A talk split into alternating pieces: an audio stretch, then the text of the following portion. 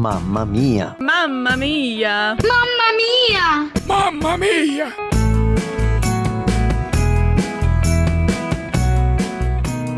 Oi, aqui é Nilceia Parisi, membro da Igreja Presbiteriana da Moca em São Paulo, casada com meu amado Itamar.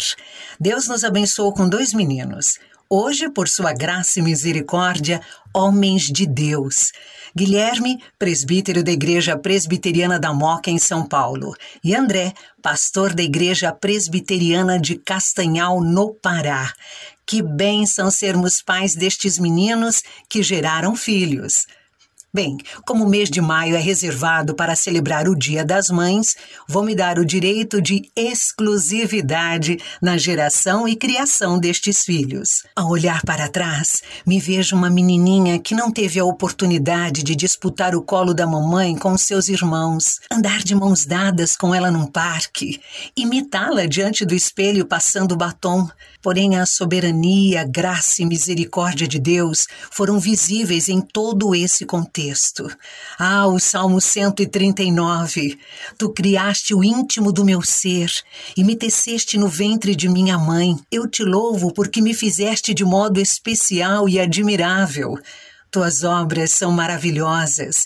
Digo isso com convicção. Está nos versos 3 e 4. Os planos de Deus são perfeitos. Tornei-me uma mulher de Deus. Sua providência quanto ao meu crescimento em todos os sentidos foi inimaginável. Uma família foi selecionada por ele mesmo para cuidar de mim.